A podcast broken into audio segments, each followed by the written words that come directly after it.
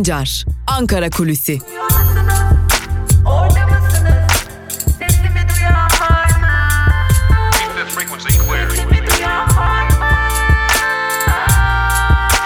Özgürüz Radyo. Özgürüz Radyo. Özgürüz Radyo'dan merhaba sevgili dinleyenler. Haftanın son günündeyiz ve haftanın son gününde de Ankara Kulisi programıyla karşınızdayız. Her zaman olduğu gibi Ankara'da neler konuşuluyor, gündemimizde neler var bunları aktaracağız. Ne yazık ki hala koronavirüsü konuşuyoruz. Elbette koronavirüsü konuşurken alınamayan önlemleri konuşuyoruz. O alınmayan, alınamayan önlemlere geleceğiz sevgili dinleyenler. Hatta bugün Ankara kulisine özel olarak özel bir hastanede test yaptırırsanız ne olur sorusunun da cevabını vereceğiz sizlere.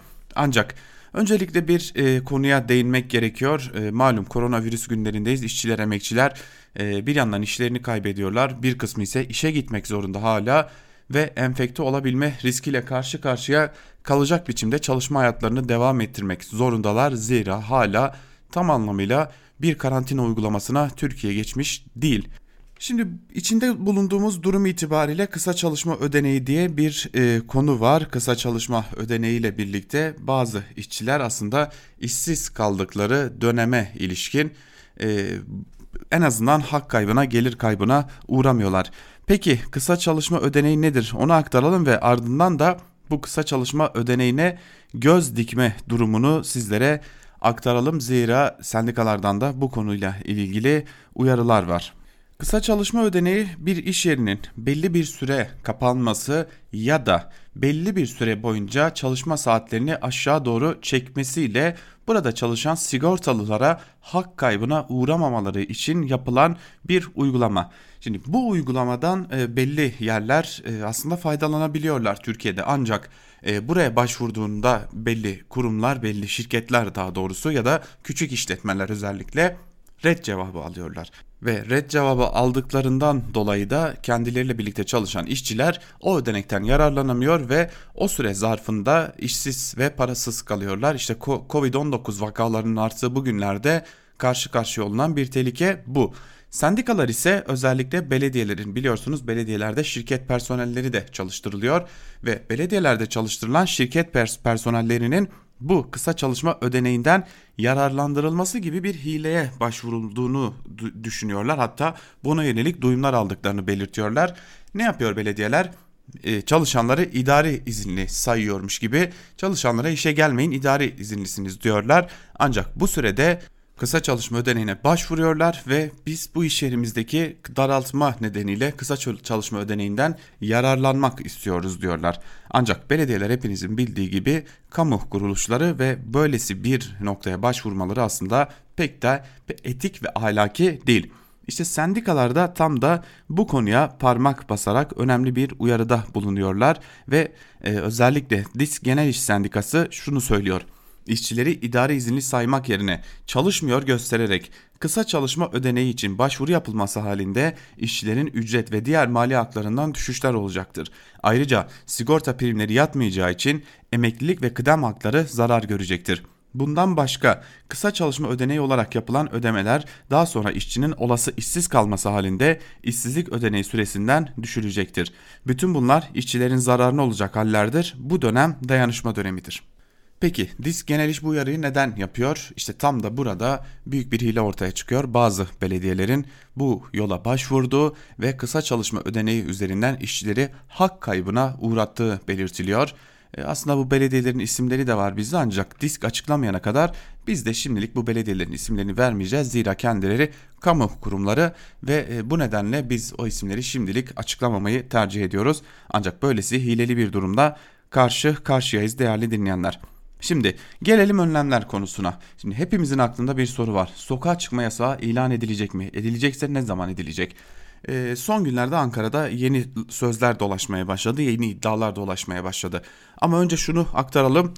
Türkiye Covid-19'dan mücadele konusunda sürü bağışıklığı yöntemini uyguluyor ve bundan artık hiç kimsenin şüphesi yok. E, toplumun büyük bir bölümünün bu, bu nedenle enfekte olması bekleniyor bir bölümünün enfekte olduğu halde semptomları göstermeyeceğini de hesaba katarsak çok ciddi bir durumda karşı karşıyayız ki buna ilişkin e, bazı senaryolarda hazırlanmış durumda. Bu senaryoları da haber bültenlerimiz içinde sizlerle paylaşacağız. Ancak e, sürü bağışıklığı yöntemi hızla devam ederken ki e, yaklaşık e, neredeyse 15 gündür bizler sürü bağışıklığı yöntemiyle karşı karşıyayız. E, ilerleyen zaman diliminde e, iddia o ki birkaç haftalık bir sokağa çıkma yasağı ya da genel karantina ilan edilebilir.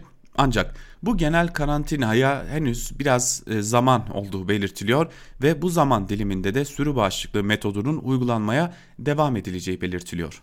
Ve bu genel karantina uygulamasının bakın biz bütün tedbirleri aldık sokağa çıkma yasağı dahi ilan ettik söyleminin geliştirilmesi için yapılacak bir hamle olduğu belirtiliyor. Zira o hamle geciktikçe zaten sürü bağışıklığı metodu adım adım hedefine doğru ilerlemiş oluyor ve bu sürü, sürü bağışıklığı metodu uygulandıktan sonra e, aslında sokağa çıkma yasağı ilan edilse de virüsün yayılımının önüne pek de geçilemeyeceğini de belirtelim. Ancak Ankara durumu izlemeye devam edecek ve Nisan ayında belki de bu konuya ilişkin yeni tedbirlerle karşı karşıya kalacağımızı da belirtelim. Ve geçelim önemli bir diğer soruya. Özel hastaneye gittiniz ve bu özel hastanenin SGK ile bir anlaşması yok sevgili dinleyenler. Peki bu durumda başınıza neler geliyor? Çok açık bir şekilde test eden e, bir e, gazeteciden aldığımız bilgiyi sizlere aktaralım. Bu durumda yaklaşık 5000 liralık bir fatura ile karşı karşıya kalma riskiniz bulunuyor sevgili dinleyenler. Yani e, bakmayın Sağlık Bakanı'nın özel hastaneler bu konuya ilişkin testlerden para almayacaklar dediğine zaten özel hastaneler SGK ile anlaşması olmayan hastaneler bu konuda bir biçimde yasanın etrafından dolaşmak için bir yol bulmuş durumdalar. Siz acile Covid-19 şüphesiyle başvursanız dahi ön tanıyı kesinlikle Covid-19 şüphesiyle açmıyorlar ve bu yolla da e, siz aslında Sağlık Bakanlığı'ndan kaçırılmış oluyorsunuz. Tabi hemen e, çeşitli testlere girişiliyor. Bunlar da ağız, ağız içinden alınan salya, yine e, burundan alınan çeşitli örnekler, kan tahlilleri, tomografi ve filmler çekiliyor. Ve siz hiç farkına varmadan en az 5000 liralık bir fatura ile karşı karşıya kalıyorsanız ve eğer testiniz pozitifse Ondan sonra bir biçimde Sağlık Bakanlığı'na bu durum iletiliyor. Ama eğer pozitif değillerse ve siz kendinizden e, bu konuya ilişkin şüphe duyuyorsanız 5000 lirayı vermiş oluyorsunuz. Ve tabii eğer pozitifseniz dahi o 5000 lirayı vermiş oluyorsunuz ve o 5000 liranın size herhangi bir şekilde dönüşü olmuyor. Bunu da aktaralım. Eğer e, özel bir hastaneye gidersem başıma ne gelir sorusunun da cevabı merak ediyorsanız işte o sorunun cevabı da bu sevgili dinleyenler. E, Tabi burada şunu da aktarmakta fayda var. E, özellikle bir grup insan e, maddi olarak iyi konumda olan e, bazı insanlar e, ben de belki olabilir eğer yoksa da SGK hastanelerine gidersem kesinlikle kaparım şüphesi taşıyorlar. E, ne yazık ki bu şüphede gerçek sevgili dinleyenler. SGK hastanelerinde uzun kuyruklar var. Sosyal mesafe kimsenin umurunda değil. Hasta yığılmaları var. Tüm bu nedenlerden ötürü de özel bazı hastanelerde bu durumu fırsata çevirmiş durumdalar. Sağlık Bakanlığı buna müdahale edecek mi, etmeyecek mi? Bunu da göreceğiz diyelim ve Ankara kulisini burada noktalayalım. Bizler günün ilerleyen saatlerinde Türk basınında bugün bölümüyle karşınızda olmayı sürdüreceğiz. Özgürüz Radyo'dan ayrılmayın. Hoşçakalın.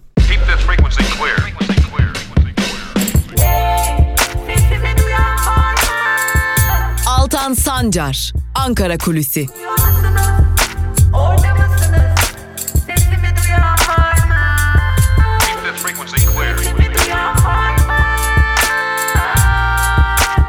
Özgürüz Radyo. Özgürüz Radyo. Özgürüz Radyo'dan merhaba sevgili dinleyenler. Ben Altan Sancar. Haftanın son gününde Türk basınında bugün bölümüyle karşınızdayız ve her zaman olduğu gibi gazete manşetleri ve günün öne çıkan yorumlarını sizlerle paylaşacağız sevgili dinleyenler. Artık haftanın son günündeyiz ve e, giderek koronavirüs bilançosu da ne yazık ki ağırlaşmaya devam ediyor. Son yapılan açıklamalar ile birlikte Türkiye'de ölü sayısı 70'i aşmış durumda. Vaka sayısı da 4000'e yaklaşmış durumda sevgili dinleyenler ve artık Türkiye'de salgının hız kazandığı ülkelerden biri konumuna geldi demek ne yazık ki mümkün ve artık biz de o konumdayız sevgili dinleyenler. Evet şimdi son durum ne ilerleyen e, son halimiz ne bunu aktaralım sevgili dinleyenler. Bunları sizlerle paylaşalım. İlk olarak Cumhuriyet Gazetesi ile başlayalım. Cumhuriyet Gazetesi'nin manşetinde çok geç olmadan sözleri yer alıyor. Ayrıntılarda ise şunlar aktarılıyor. Koronavirüs önlemlerinin yetersiz kaldığı Türkiye'de vaka ve yaşamını yitirenlerin sayısının hızla artması üzerine kontrollü karantina tartışması başladı. Bilim insanlarının bir kısmı geç kalmadan sokağa çıkma yasağı istedi. Bir kısmı da daha çok test yapılarak hastanın tecrit edilmesini önerdi. CHP lideri Kılıçdaroğlu'nun 16 partiye gönderdiği raporda yeterince test yapılmamasının ve önlemlerde geç kalınmasının halk sağlığını riske attığını vurguladı. Bilim Kurulu'nun sokak yasağı istediği yönünde duyumlar aldıklarını belirten CHP'li Özkoç, açıklanan veriler gerçeği yansıtmıyor dedi şeklinde ayrıntılar aktarılmış.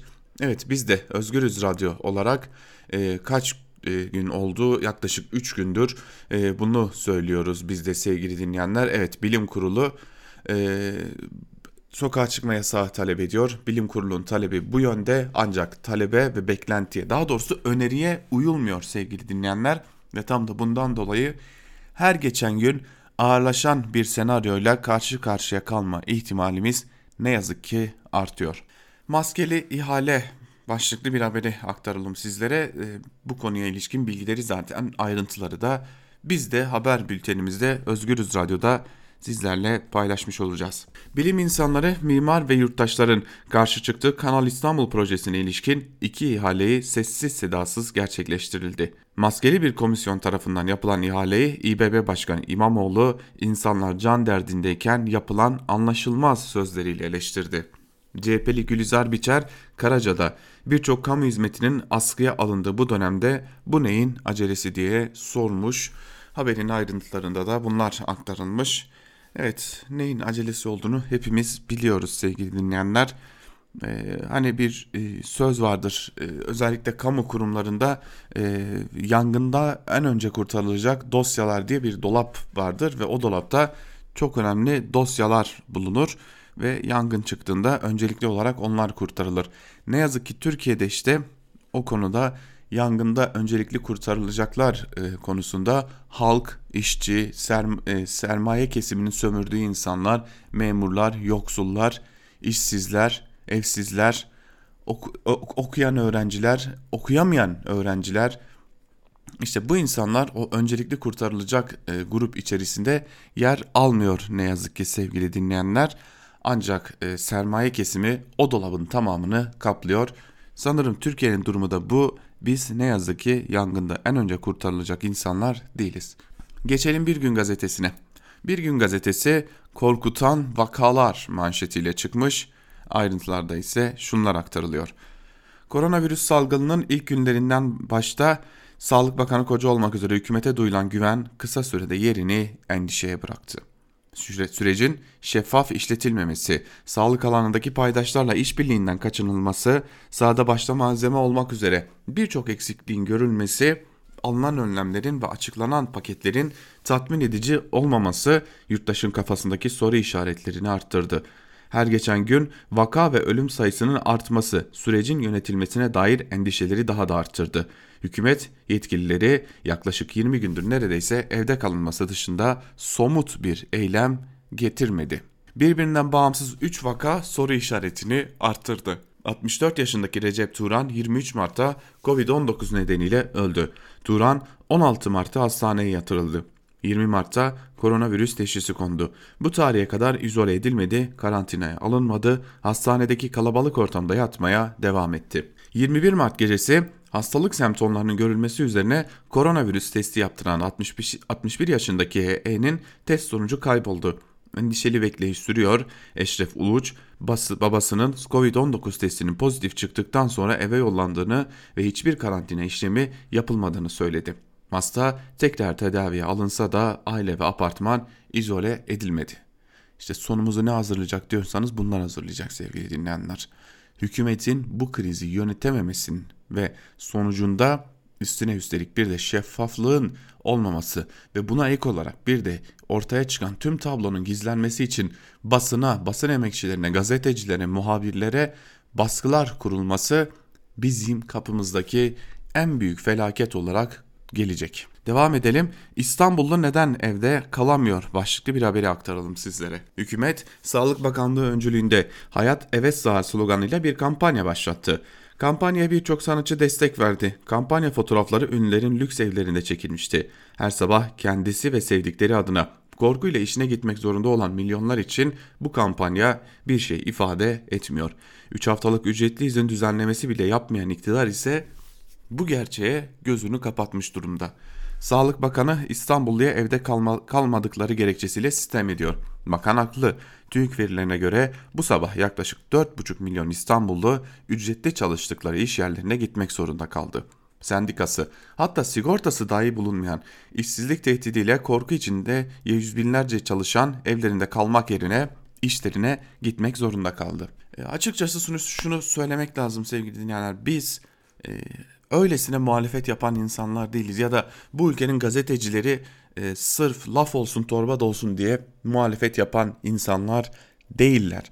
Bu ülkedeki gazeteciler gerçekten gazeteci olanlar ve bu ülkeden gitmek zorunda kalanlar, bu ülkede tutuklanan gazeteciler her zaman bir e, kötü bir tablonun giderek yaklaştığına dair bir uyarıyı dile getirdikleri için aslında e, hep hedef gösterildiler.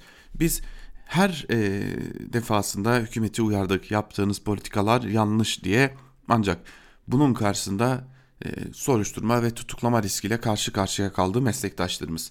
Şimdi ortaya çıkan tabloda 4,5 milyon İstanbullu her sabah ücretli izin almadı ve patronun hiçbir zamanda izin vermeyeceği işe giderken siz kalkıp da evde kal derseniz ve e, milyon dolarlık evlerden fotoğraf paylaşan ünlülerin fotoğraflarını paylaşarak o da evde kalıyor diye söylerseniz kusura bakmayın ama buna kimse inanmaz. Buna kargalar bile güler.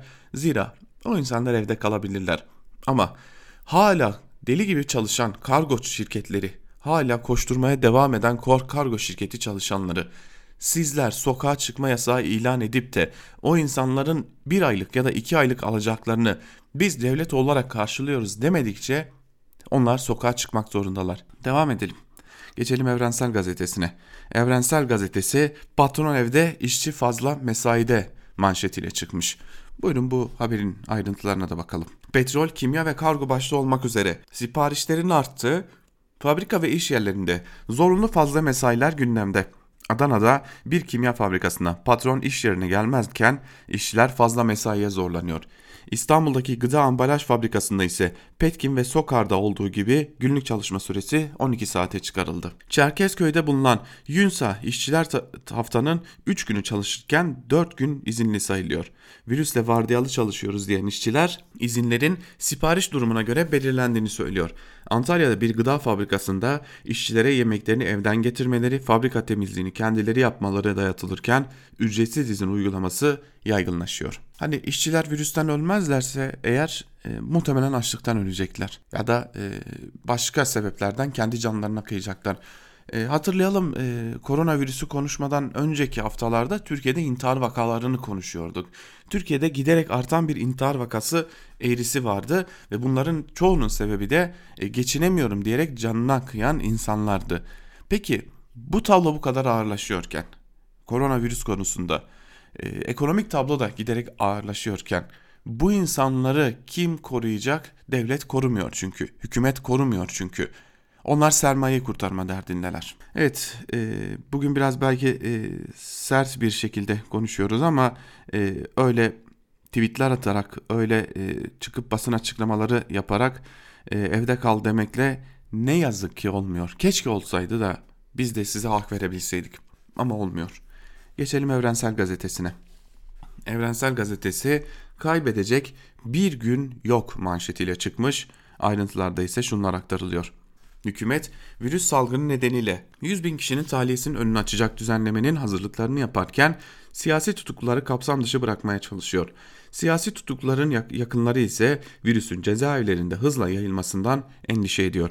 HDP eski eş başkanı Selahattin Demirtaş'ın eşi Başak Demirtaş Ayrımsız tüm tutsakların yaşam hakkı tehdit altında. Kaybedecek bir günümüz yok dedi. HDP eski milletvekili İdris Baluken'in eşi Evin Baluken de herkesi sorumlu davranmaya davet ederek yarın çok geç olmadan yetkilileri adım atmaya davet ediyorum çağrısı yaptı. Diyarbakır Büyükşehir Belediyesi eski eş başkanı Gültan Kışanak'ın kızı Evin Jiyan Kışanak ve HDP eski milletvekili Gürsel Yıldırım'ın kızı Zelal Yıldırım ile oğlu Şiar Yıldırım da ayrımsız tüm tutukluların serbest bırakılmasını istedi. Şimdi karşımızda öylesi bir tablo var ki e, öyle görünüyor ki çocuk istismarcıları ve e, cinsel istismarcılar yine kadına şiddet uygulayanlar, e, uyuşturucu satıcıları e, yine bir biçimde tahliye olacaklar. Yani cezalarında indirimler gerçekleştirilecek. Ya iyi de yani işte az önce adı geçen siyasetçiler, HDP'li siyasetçiler, cezaevinde CHP'li siyasetçilerin de olduğunu biliyoruz. Ee, bir de buna ek olarak meslektaşımız gazetecilerin olduğunu biliyoruz. Hasta tutukluların olduğunu biliyoruz. Ya bu ayrım neden? Yani eğer cezaevinde e, ilerleyen zamanlar için e, size karşı muhalefet edenlere yer açmak istiyorsanız bu yasa tasarısı anlaşılır bir yasa tasarısı. Ha eğer gerçekten derdiniz can kurtarmaksa bu yasa tasarısıyla kimsenin canı kurtulmayacak. Evet Yeni Yaşam gazetesini de noktalayalım. Ee, ne yazık ki 4 önemli gazeteyi paylaştık sizlerle. İşte Türkiye'de hala az da olsa gerçekleri yazmak için mücadele eden e, 4 gazeteyi paylaştık sizlerle. Ve bu 4 gazete dışında e, tam anlamıyla gerçekleri bu kadar cesurca yazabilen ne yazık ki gazete kalmadı. Tabii ki e, hala siteler bulunuyor. Hala internet siteleri cesurca gerçekleri dile getirmeye devam ediyorlar. Bu arada Türkiye'de biliyorsunuz e, birçok uluslararası basın kuruluşunun Türkçe servisleri de bulunuyor. Bunlardan birkaçı işte Deutsche Türkçe, BBC Türkçe, Independent Türkçe, Sputnik Türkiye gibi basın kuruluşları da Türkiye'de faaliyet gösteriyor. Ve son birkaç gündür e, özellikle Akit gazetesinin düğmeye basmasıyla birlikte burada çalışan meslektaşlarımız çok ciddi şekilde isim isim hedef gösterilmeye başlandılar. Özellikle Welle Türkçe'deki doktorlarla konuşularak hazırlanan haberler, BBC Türkçe'de eksiklikleri anlatan haberler, Independent Türkçe'de yine ortaya çıkan gerçekleri haberleştirmeleri nedeniyle. Sputnik'e ise öyle görülüyor ki Rusya'ya karşı duyulan nefretten dolayı e, ve yine yine geçilen bazı haberler nedeniyle e, giderek hedef gösterme kampanyası başlamış durumda. Yani açıkçası arkadaşlarımızın başına bir şey gelirse bunun sorumlularının kim olduğunu da iyi bilmek gerekiyor. Sözcü gazetesiyle devam edelim. Sözcü gazetesinin manşetinde millet can derdinde bunlar kanal derdinde sözleri yer alıyor. Ve ayrıntılarda şunlar aktarılmış. Salgın varmış, kriz derinleşmiş, millet eve kapanmış, işsizlik kapıdaymış, kimin umurunda? Karantina günlerinde Kanal İstanbul ihalesini yaptılar. Türkiye virüs yüzünden hiç yaşamadığı günleri yaşıyor. Devlet alarmda. Pek çok sektör kepenk indirdi. Okullarda eğitim yok, yatırımlar ertelendi. Vatandaş geleceğini görmezken sanki çok acelesi varmış gibi dün Kanal İstanbul ihalesi yapıldı. Proje kapsamında iki köprünün taşınması ihalesine 5 firma katıldı. 566 bin liralık tahmini bedel, bedelli ihaleyi kimin kazandığı önümüzdeki günlerde açıklanacak. Vatandaş bu ne acele biz can derdindeyiz onlar rant derdinde diye tepki gösterdi deniyor haberin ayrıntılarında. Hani üzerine bir cümle söylemeye kalksak söylenebilecek cümle yok. Zaten haberin kendisi Türkiye'nin gerçekliğini anlatan bir cümle. Deve, devam edelim. Ee, geçelim Karar Gazetesi'ne. Karar Gazetesi'nin manşetinde ise karantinada kanal ihalesi sözleri yer alıyor. Ayrıntılarında ise şu cümlelere yer verilmiş. Bütün dünyada tek gündem maddesinin koronavirüs mücadelesi olduğu, ekonominin keskin bir virajdan geçtiği süreçte uzun zamandır tartışma konusu olan Kanal İstanbul için ilk ihale yapıldı. Muhalefetten ve ekonomistlerden zamanlamaya tepki geldi. Eleştirileri Ulaştırma Bakanlığı cevapladı. Salgınla mücadele ederken yatırımları da yapabilecek güçteyiz. Bu güçte olmadığımızı anladığımızda muhtemelen artık Türkiye ekonomisinin geriye dönüşü pek de mümkün olmayacak. İşte ondan sonra Türkiye'de işsizlik mi patlar, intiharlar mı patlar, esnaf iflas mı eder, e, küçük ve orta büyüklükteki işletmeciler iflas bayrağını çekip artık çaresizce yaşamaya mı devam ederler, bankalar mı batar bunları bilmiyorum ama işte o güçte olmadığımızı anlamaya adım adım ilerlemeye devam ediyoruz. Karar gazetesini de noktalayalım ve Milliyet gazetesiyle devam edelim. Milliyet gazetesine göre zaten ekonomide bir sıkıntı yok. Ekonomiye simit atıldı. E, bunun dışında her şey yolunda. Şimdi bir de eğitimdeki takvime bakıyoruz. Zaten eğitimde her şey yolunda ya. Eğitimde yeni takvim başlıklı e, manşetiyle çıkan daha doğrusu Milliyet Gazetesi'nin haberlerinin ayrıntıları ise şöyle. Üniversiteye giriş sınavları 25-26 Temmuz'da ertelendi. Üniversitede bahar dönemi uzaktan eğitim olacak. 7 Haziran'daki LGS birinci dönem müfredatından yapılacak deniyor. Haberin ayrıntılarında zaten KPSS ile ilgili de ilerleyen zaman dilimlerinde bir erteleme gelebileceği belirtiliyor. Ee, elbette ki eğitimde de adımlar atılmalı ancak yani e, şu TRT EBA TV'de artık kimsenin çocuklarını en azından e, bilime inanan ve e, layık eğitime inanan insanların çocuklarını o televizyonların başlarına oturtmadığını çok iyi biliyoruz. Zira e, hiçbir faydası yok yaklaşımındalar. Ya Türkiye'de artık e, eğitim gören çocukların, gençlerin bir yılı kaybolmuş durumda. Önemli değil, sağlık daha önemli elbette ki ancak eğitim sisteminden dolayı zaten 18 yılları kaybolmuş durumda. Milliyet gazetesinin durumu böyle. Hürriyet gazetesine bakalım. Hürriyet gazetesi 26 kahraman manşetiyle çıkmış. Ayrıntılarda ise şunlar aktarılıyor. Türkiye'nin koronavirüse karşı savaşını 26 kişiden oluşan bilim kurulu yürütüyor. Bir yandan Türkiye'nin bu savaştan galip çıkması için mücadele eden 26 kahraman, diğer yandan bilgi kirliliğine, ön yargılara karşı toplumu aydınlatıyor.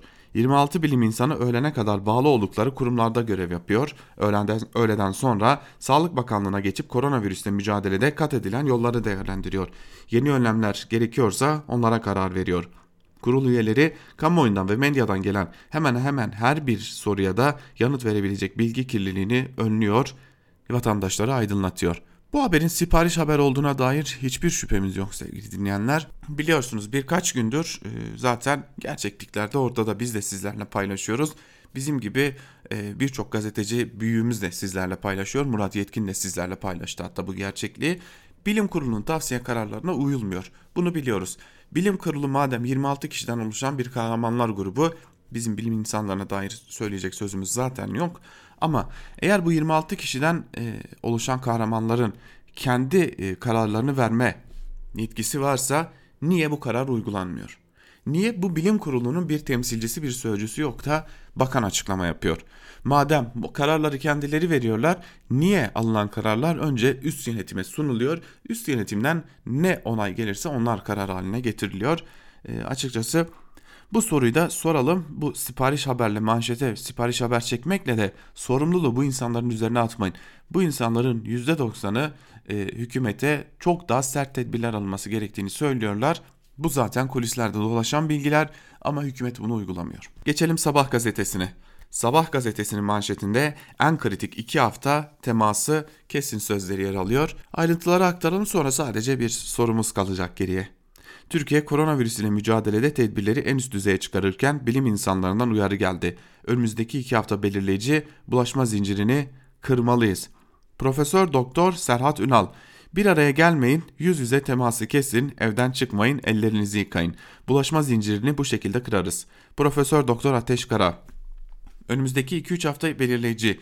Kendinizi sıkı bir şekilde evde tutmalıyız. Bunu başarmamız çok önemli demiş. Nasıl başaralım? Evet yani e, bu insanlar bunu nasıl başarsınlar? Az önce de söyledik. İşçiler evden çıkmadan bunu nasıl başarsın? İşten mi atılsınlar? Eğer e, koşullarını siz düzeltecekseniz peki.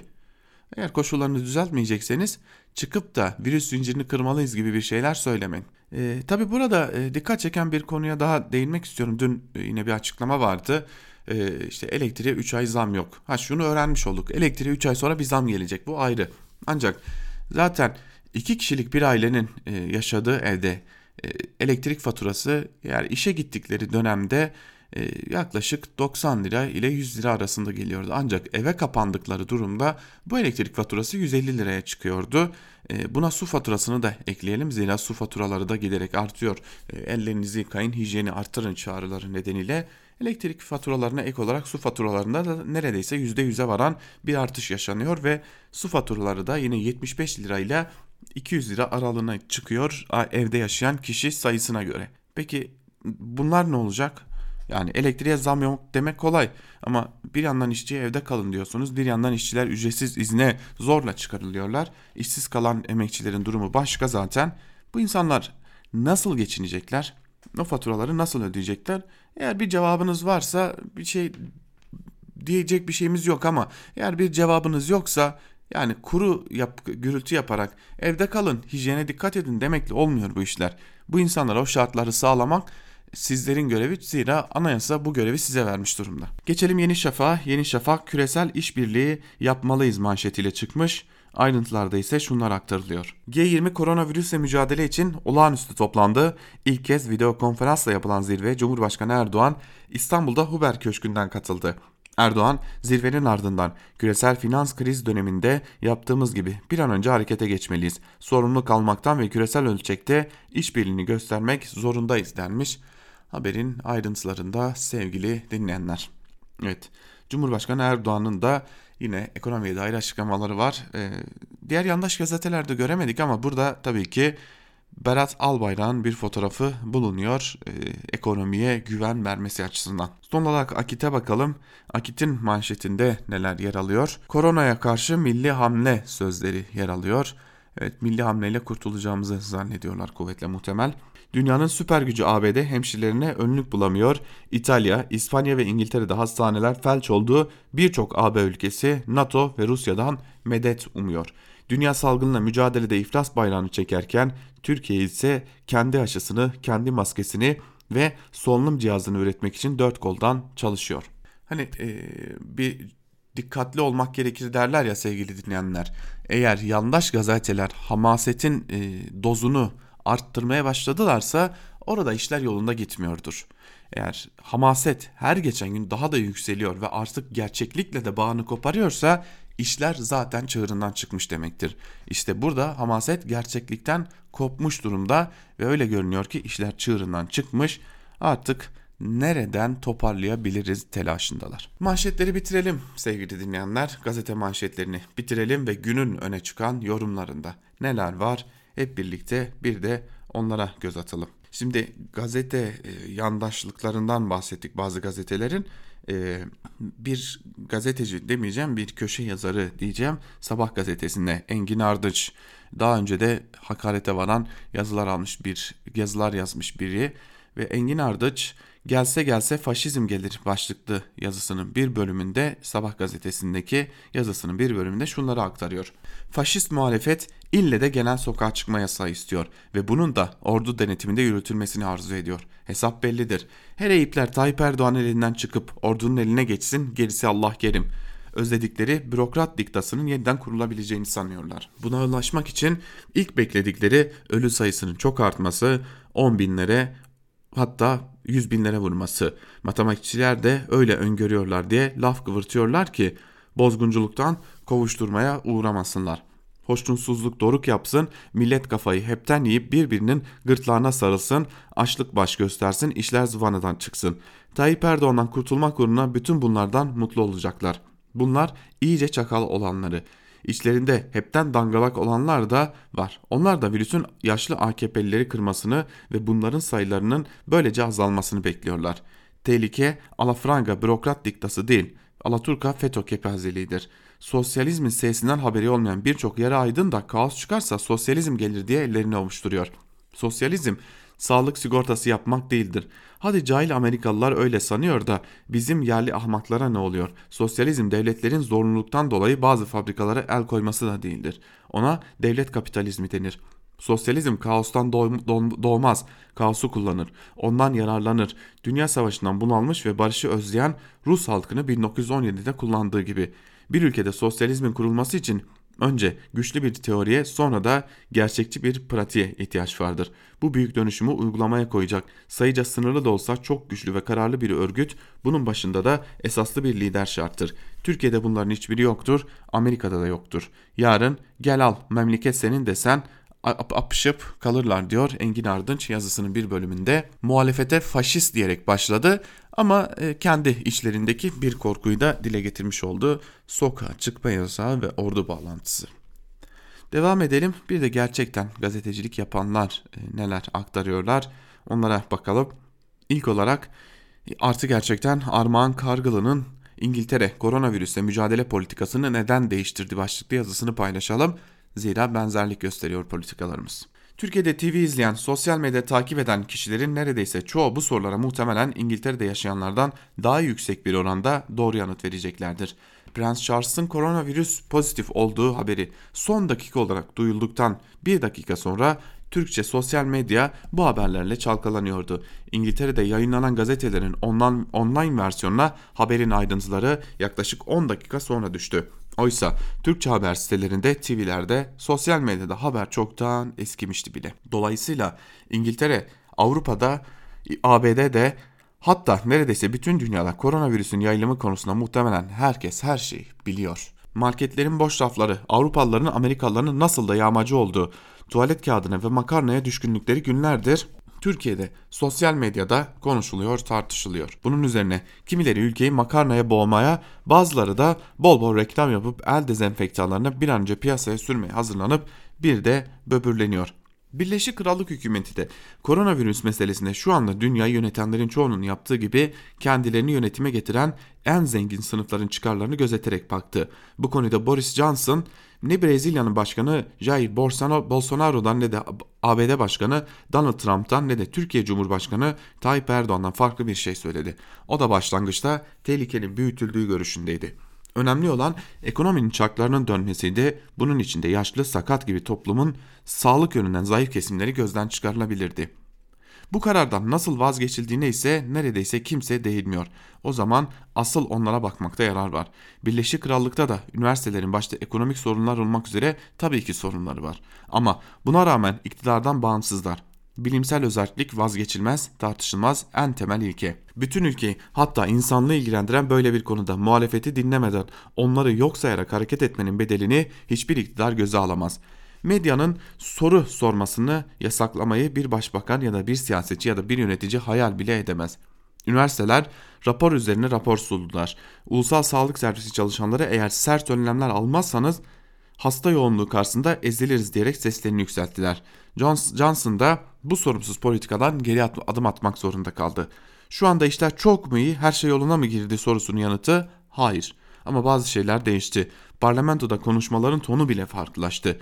İşçi Partisi lideri Jeremy Corbyn bu hafta mecliste sağlık çalışanlarının ekipmanı sorununu dile getirdi. Normalde kendisine muhalefetin yönelttiği her soru karşısında saldırı moduna geçen Johnson, Corbyn'e çok haklı bir soru yanıtını verdi ve hükümetin çalışmalarını ayrıntısıyla anlattı. Örneğin ev sahipleri kiracılarını şimdilik 3 ay süre boyunca isteseler de evden çıkaramayacaklar. Önlem almak konusunda geç kalmakla eleştirilen hükümet yakın bir tarihte 3 milyon 500 bin adet antibody testin evlere dağıtılacağını duyurdu. Bu, te bu test sayesinde hastalığı belirti göstermeden atlatanların tespit edilmesi bekleniyor demiş yazısının bir bölümünde Armağan Karyalı'nın. Evet İngiltere'de her şey yolunda gitmiyor ama en azından e, bir takım geri adımlar geliyor. Ee, bizde de muhalefeti işte hainlikle, vatan hainliğiyle, faşistlikle suçlayanlar devam ediyor.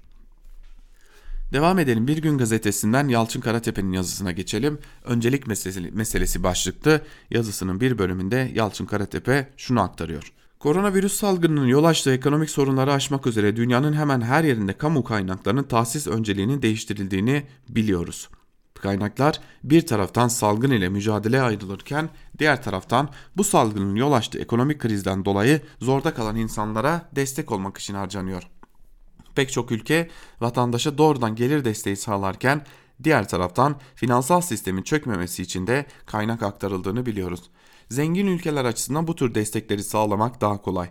Ama kaynakları kısıtlı olan ülkeler açısından kaynak kullanım tercihi daha da önemli hale gelmiştir.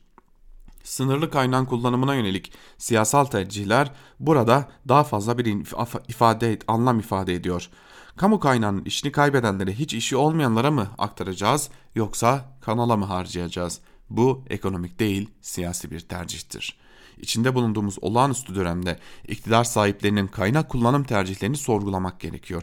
Biliyorsunuz iktidarın çılgın projesi olan Kanal İstanbul'u yapacağına yönelik kararlılığı daha önce açıklanmıştı. İçişleri Bakanı Süleyman Soylu'nun birileri çatlasa da patlasa da Kanal İstanbul'u yapacağız sözlerini hatırlıyoruz. Eminim duymuşsunuzdur. Dün Kanal İstanbul güzergahında yer alan iki tarihi köprünün taşınması için ihale yapıldı. Evet gerçekten bu ihale yapıldı. Firmalar katıldı, teklifler alındı. Bakan Soylu birileri çatlasa da patlasa da yapılacak dememiş miydi? Vallahi zamanlama mükemmel. Biz hem patlarken hem de çatlarken istediklerini yapıyorlar. Ama kötü niyet yok sanırım. Çünkü bakan bu kanalın yapılması ile 2020'de moralimiz daha güçlü olacaktı demişti. Morale ihtiyacımız olduğu açık. Belki de moralimizi yükseltmek için bu kanalı yapıyorlardır. Bir de öyle baksak diye sormuş e, Yalçın Karatepe yazısının bir bölümünde. Bir de öyle bakalım bakalım ne çıkacak. Çiğdem Toker'le devam edelim. Kasap et derdinde başlıklı bir yazı kalem almış Sözcü gazetesinden Çiğdem Toker ve yazısının bir bölümünde şunları aktarıyor. Tarihi bir köprü masa ya da sandalye değildir. Bir köprüyü söküp başka bir yere taşıdığınızda o köprü köprü olmaktan çıkar. Başka bir şeye dönüşür. Kanal İstanbul'u etki alanında kalan Tarihi Odabaşı ve Dursunköy köprülerinin rekonstrüksiyonu diye bir ihale dün yapıldı dün. Köprüler sökülüp yakında bir yere yeniden kurulacak. Kurulurken eski parçaları da yenilenecekmiş. Bunun için bütçeden bugünün rakamıyla 500 bin TL civarında para çıkacak. Böylece etüt raporu ile ÇED raporunun ardından resmi olarak yatırım maliyeti 75 milyar TL olarak ilan edilen Kanal İstanbul'da ilk harcama yapılmış oldu. İhalenin Covid-19 pandemisi nedeniyle ülke çapında eve kapanma çağrılarının arttığı bir günde yapılışı ayrı, ihale anında çekilen fotoğrafta görülen, görülenlerin vehameti ayrı. Tarihi köprüleri taşıma ihalesinde Karayolu Genel Müdürlüğü İhale Komisyonu üyeleri yüzlerinde maske, arkalarında 20 santim mesafe ile yan yana oturmakta. Milletin canı burnunda bugünlerde böyle bir ihalenin Erdoğan'ın talimatıyla yapıldığını herhalde kimse inkar edemez. Aynı Erdoğan koronavirüs için bakanlar ile yaptığı video görüşme sırasında ekran, ekrandan gördüğü yöneticileri bir metre mesafe kuralına uymadıkları için paylıyor. Biz halka da bunu ders niyetine izletmek düşüyordu. Ne ders ama diye sormuş yazısının bir bölümünde Çiğdem Toker. Söyleyecek çok da söz yok herhalde. T24'ten Murat Sabuncu ile devam edelim. Murat Sabuncu insanlar insanların canlarının derdine düştüğü ortamda Kanal İstanbul için ihale yapmak gücü göstermez başlıklı yazısının bir bölümünde şunları aktarıyor. Salgınla mücadele kısmından başlayalım. Güçle devam edelim. Hala yaygın testlere başlanamadı. Hala hangi bölgede kaç vaka, hangi yaygınlık aşaması var şeffaf şekilde insanlara bildirilmiyor. Hala çeşitli hastanelerden maskeden eldivene, malzeme eksiği bilgisi geliyor. Hala evlerinizden çıkmayın çağrısı yapılan insanların evlerinden çıkmadıkları takdirde kiradan elektriğe, doğalgazdan gıdaya, gıdaya ne şekilde yaşamlarını sürdürebilecekleri konusunda bir çalışma yapılmıyor.'' Hala açıklanan yetersiz paketle ekonominin yolunda gidebileceği büyüme hedefinin tutacağı rüyası görülüyor. Hala şu an %13.7 ile dünyanın en büyük işsizlik rakamlarına sahip ülkelerden birinde ABD'nin bile %4'ler seviyesinden %20'ler seviyesine çıkabileceği öngörüsünde bulunduğu dünya ortamında işsizlerin hayatını nasıl sürdüreceklerine yeni işsizlerle birlikte ülkenin nasıl bir yola, yola savrulabileceği tartışılmıyor.'' Kanal İstanbul ihalesi insanların canlarının derdine düştüğü bir ortamda son dönemin en büyük kutuplaşma unsurlarından biri haline gelmiş bir konunun aceleye getirilerek aradan çıkarılması olarak düşünülmüşse bu da çok acı. İhalenin yapıldığı fotoğrafı büyütüp uzun uzun baktım. Salondaki herkes maskeliydi. Bir kişi hariç herkesin elinde eldiven vardı. Sadece bir kişi sarı bir eldiven takmıştı. O sırada T24'te bir video ve haber çıktı karşıma. Ne eldiveni ne maskesi olan MR için çalışan işçiler. Burada MR e, bir inşaat şirketi ve korkunç koşullarda çalıştırılıyor işçiler. Devam edelim yazıya. Yan yana kalabalık bir yemekhanede yemek yiyorlardı. İnşaat İş Sendikası'nın paylaştığı bu videoda evde hayat var sloganının hayatını sürdürmek için çalışmak zorunda kalanların işverenin insafına bırakıldığı bir ülkede ne anlam ifade ettiğini düşündürttü bana.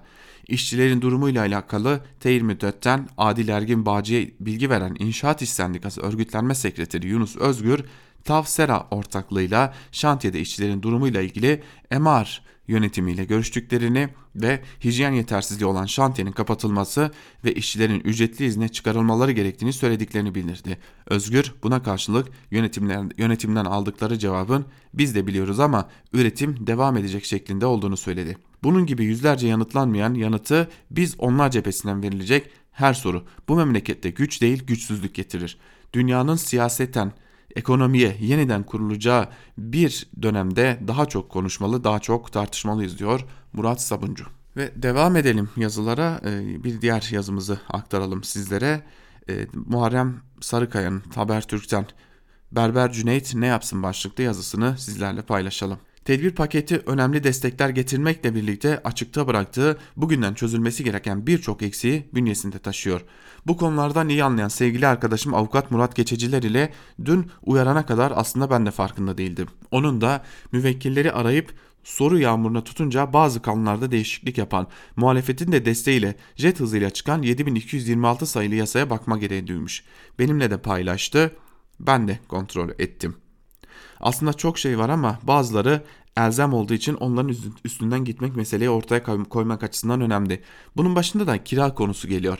Örnek olarak bir berberi, kuaförü, birahane veya kahvehane sahibini ele alalım. Devlet hıfzı, hıfzı sıha kanununun salgın hastalık ile mücadele maddesine dayanarak bu iş yerlerinin kapanmasına karar verdi. Bunların kiralarıyla ilgili taleplerin de 1 Temmuz 2020 tarihine kadar dava konusu yapılmayacağına hükmetti. 1 Mart 2020 tarihinden 1 30 Haziran 2020 tarihine kadar işleyecek iş yeri kira bedelinin ödenmemesi kira sözleşmesinin fesli ve tahliye sebebi oluşturulamaz dedi. Düzenleme güzel ama mesele de işte 1 Temmuz sonrasında ne olacağında yatıyor. Çünkü bu tarihten sonra kirasını ne şekilde ödeyeceğine ilişkin bir hüküm yer almıyor. Diyelim ki bu berber veya kuaför dükkanı vakıf malı. Onda da bir düzenlemeye gitmiyor. 33. maddesinde sonrasına ilişkin bir düzenleme getirmiyor. 3 aylık kira bedeli ödenmediği takdirde 30 gün içinde tahliye şart koşuyor. Sadece 6 aylık teminatı ödüyor, yakmıyor. Mesele bu noktada da bitmiyor. Yargıtay 3. Hukuk Dairesi'nin emsal kararına göre borcun ifade edildiği tarih sözleşme ile belli olduğu için bu tarihten sonra ödenmeyen borçlara ihtar şartı aranmadan faiz uygulanması şartı koşuluyor. Yani kira vadesinde ödenmediği takdirde kiracı temerrüt faiziyle karşı karşıya kalır. Haydi faizini geçtik 30 Haziran sonrasında ödeme nasıl yapılacak? Yani geçmiş ayların kiralarını bir defada mı ödenecek yoksa bir takside mi tabi tutulacak ya da devlet bir miktarını mı karşılayacak? Bunlara ilişkinde herhangi bir hüküm yok diyor Muharrem Sarıkaya yazısının bir bölümünde. Tavsiye ederim Muharrem Sarıkaya'nın yazısının tamamını da okuyabilirsiniz. Öyle görünüyor ki iktidar bir iş yaptı ama ne iş yaptığını kendisi de bilmiyor. Ee, yani kiracıları da bir başka bir zorlukla karşı karşıya bırakmış oluyor bu durumda. Ve son bir yazıyı paylaşalım sizlerle. Malum bir de e, af gündemimiz var. Daha doğrusu bir e, af gibi görünen ancak e, sadece belli başlı insanlara kapsayan bir yasa tasarısı var. Bu konuya ilişkin olarak da Evrensel Gazetesi'nden Yusuf Karataş bir yazı kaleme almış. Af tasarısı tek adam iktidarının aynası başlıklı yazı ve bir bölümünde de şunlar aktarılıyor. Kendisi de idamın kıyısından dönmüş olan Dostoyevski'nin idam cezası konusunda kahramanına söylettikleri bugün ülkemizdeki tek adam iktidarı döneminde siyasi tutuklular için aynı meşhum keskinlikle geçerlidir. Tek, tek adam iktidarı döneminde eğer uyuşturucu imalatçısı ya da satıcısıysanız, tecavüzcü, cinsel istirma suçu işlemiş biriyseniz, kadına yönelik şiddet uygulamışsanız, hırsızlık ya da gasp suçu işlemişseniz, yani çocuklara, kadınlara, halka karşı suç işlemişseniz iktidarın sizi affetmesini umut edip bekleyebilirsiniz. Ama eğer halka karşı suç işlemek gibi bir tarafta tek adam iktidarının ülkedeki halklara ağır bedeller ödeten baskı ve savaş politikalarına muhalefet ettiğiniz için cezaevlerine atılmışsanız Mesela eğer Kürt sorunun demokrasi, barış ve eşitlik temelinde çözümünü savunduğunuz için hakkınızdaki fezlekelerin hazırlanması, yerlerinize kayyumların atanması yetmemiş ve ayrıca tutuklanmış milletvekili ya da belediye başkanıysanız iktidarın cihatçı çetelerle birlikte ilişkilerini deşifre eden ve yayılımcı emellerini ve bu politikanın ülke içinde yarattığı tehditleri yazan bir gazeteciyseniz, savaşa karşı barışı savunan bir aydın, sanatçı ya da akademisyenseniz, iktidarın kindar ve dindar nesiller yetiştirme politikasına karşı parasız, bilimsel, demokratik ve ana dilde eğitimi savunan bir genç iseniz, o meşhum kesinlik size karşı işleyecektir. Affı aklınızdan bile geçirmeyeceksiniz diyor Yusuf Karataş da yazısının bir bölümünde ve af tasarısı içerisindeki daha doğrusu infaz tasarısı içerisindeki o e, açıkçası çirkin durumu ortaya koyuyor diyelim. Ve Ankara Kulisi programını burada noktalayalım sevgili dinleyenler. Bizden bu haftalık bu kadar. Haftaya yine Özgürüz Radyo'da görüşmek dileğiyle. Hoşçakalın.